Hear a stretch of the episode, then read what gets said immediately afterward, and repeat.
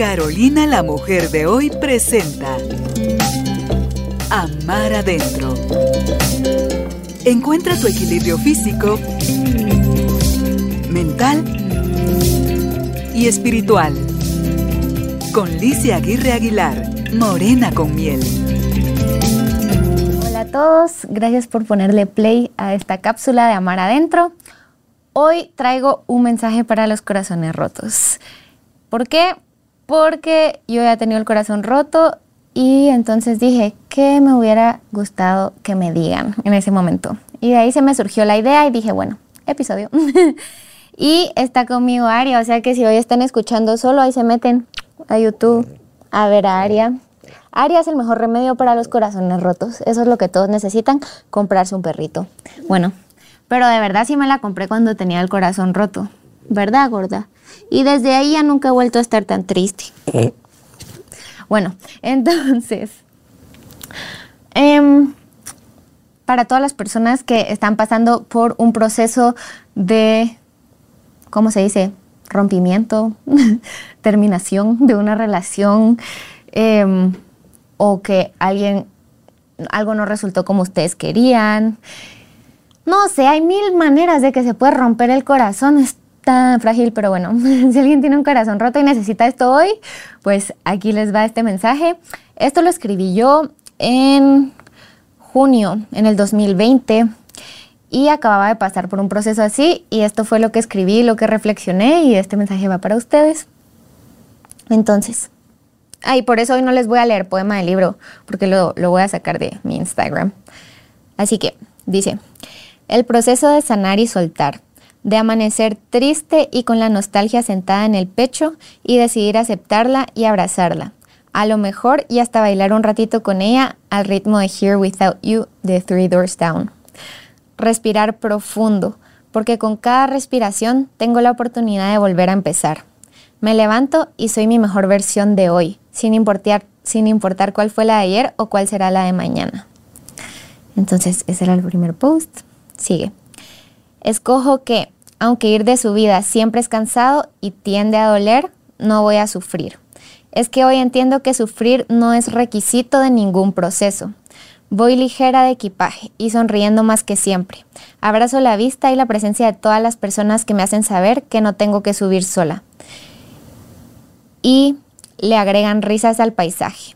Ustedes que leen esto y saben que les escribo, gracias por estar.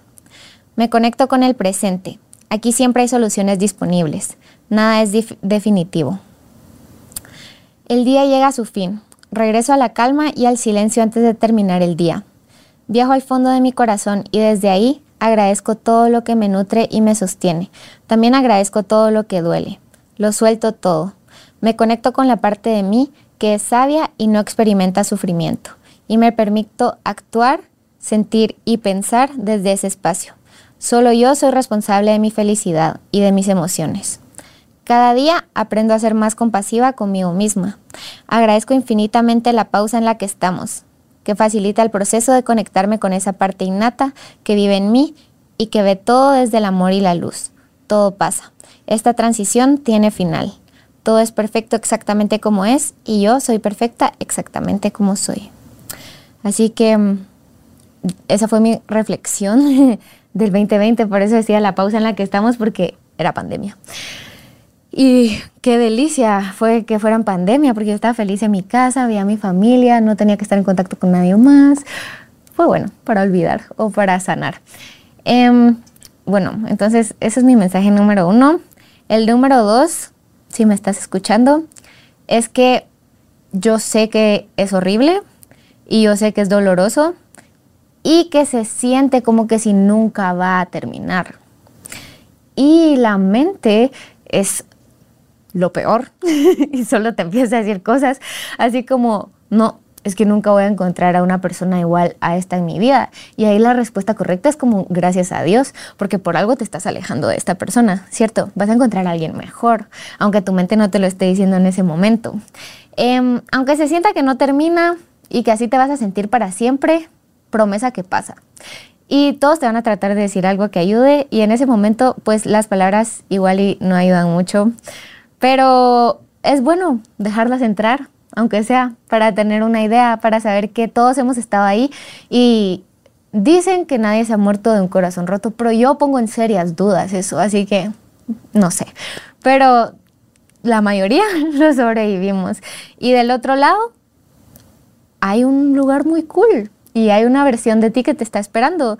Y esa versión de ti solo necesita que tú des pasitos firmes hacia ella. Yo eso me imaginaba, literal, salía a caminar y yo decía, hay una versión de mí que está feliz y, y, que está realizada y que se siente bien estando sola.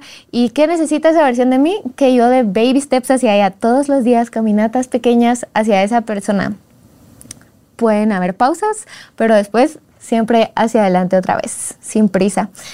Em, y al final, pues sí llegué a esa versión que tal vez no es exactamente en la que estoy ahorita porque ya ha pasado muchísimo tiempo, pero estuve en esa versión y me sentí muy bien de haberla alcanzado.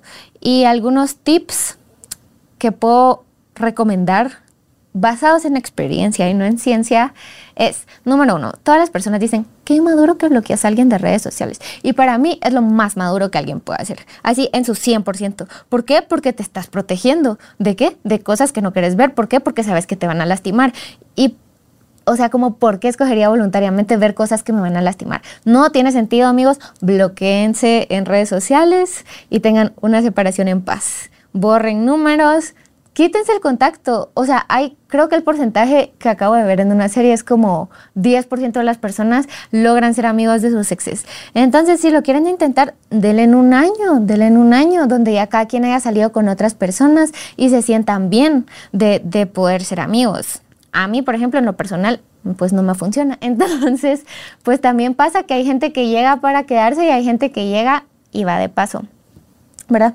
Hay gente que llega y va de paso y les agradecemos porque fueron nuestros espejos y nuestros maestros en ese momento y se acabó su tiempo y eso también está bien, aunque sea un poco doloroso.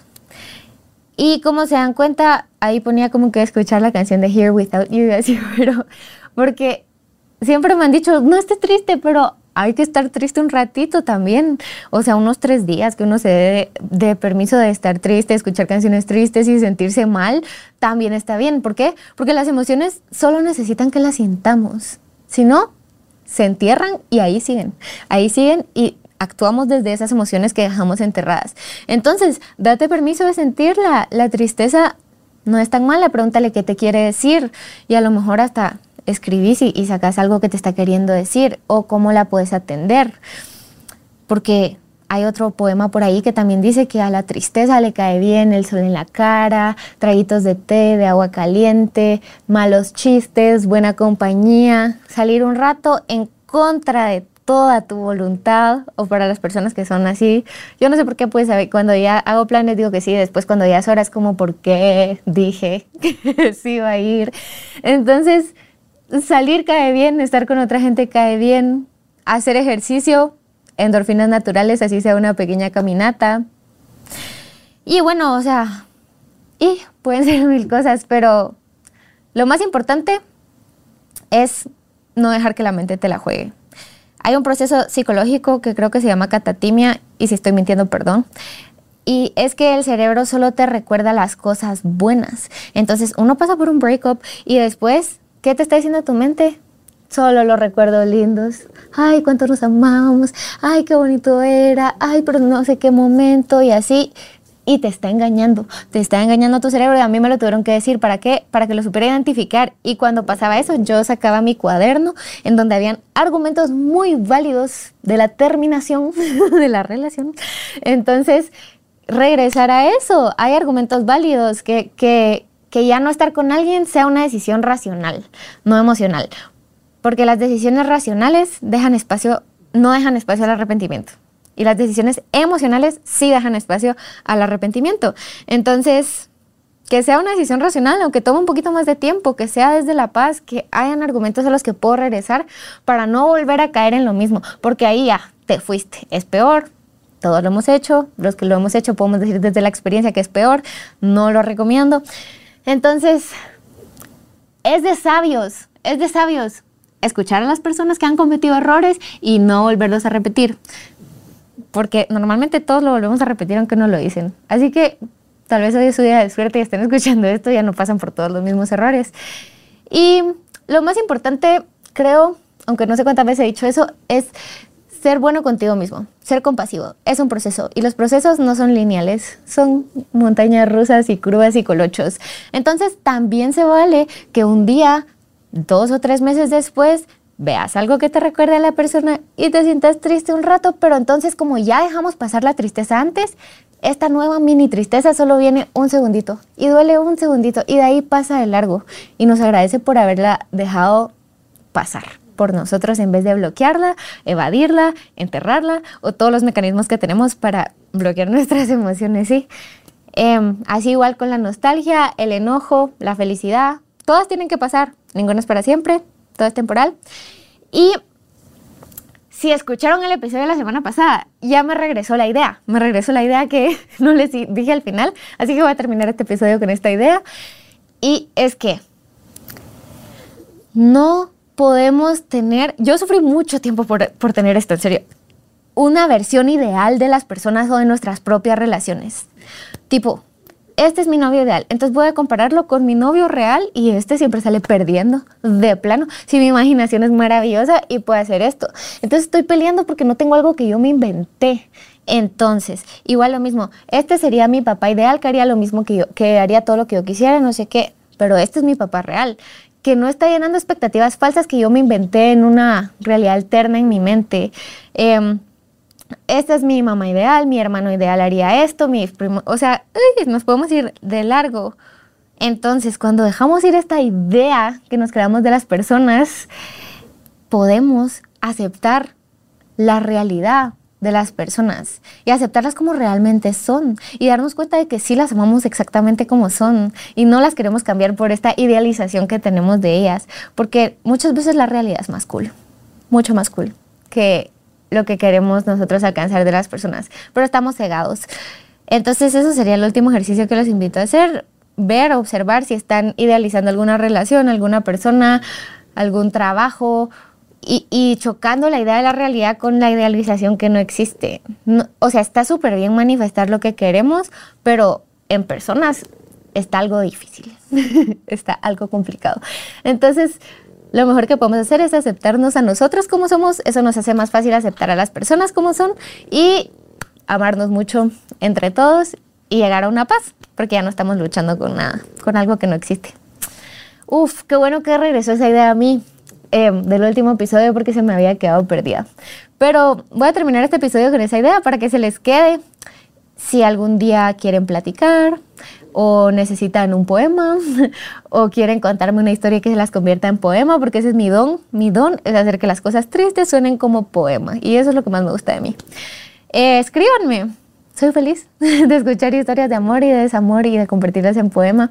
Me pueden escribir en mi Instagram, Morena con Miel, pueden escribir a Carolina, la mujer de hoy, pueden dejar sus comentarios. Eh, no prometo siempre leer los comentarios, me cuesta, pero algún día los voy a encontrar y les contesto. Y em, pueden también adquirir mi, mi poemario. Así que bueno, espero que les haya servido. Y a ti, de donde sea que me estés escuchando o viendo, si tu corazón está roto, le mando un abrazo y te recuerdo que a veces cuando se rompen los corazones, por medio de esas grietas entra la luz y son cosas buenas. Así que a veces también se rompen y sale magia. Entonces exploremos qué más hay adentro de un corazón roto. Em, los quiero mucho. Nos vemos el siguiente martes y adiós a todos. El amor empieza por nosotros mismos. Amar adentro. Una presentación de Carolina, la mujer de hoy. Con Licia Aguirre Aguilar, Morena con miel.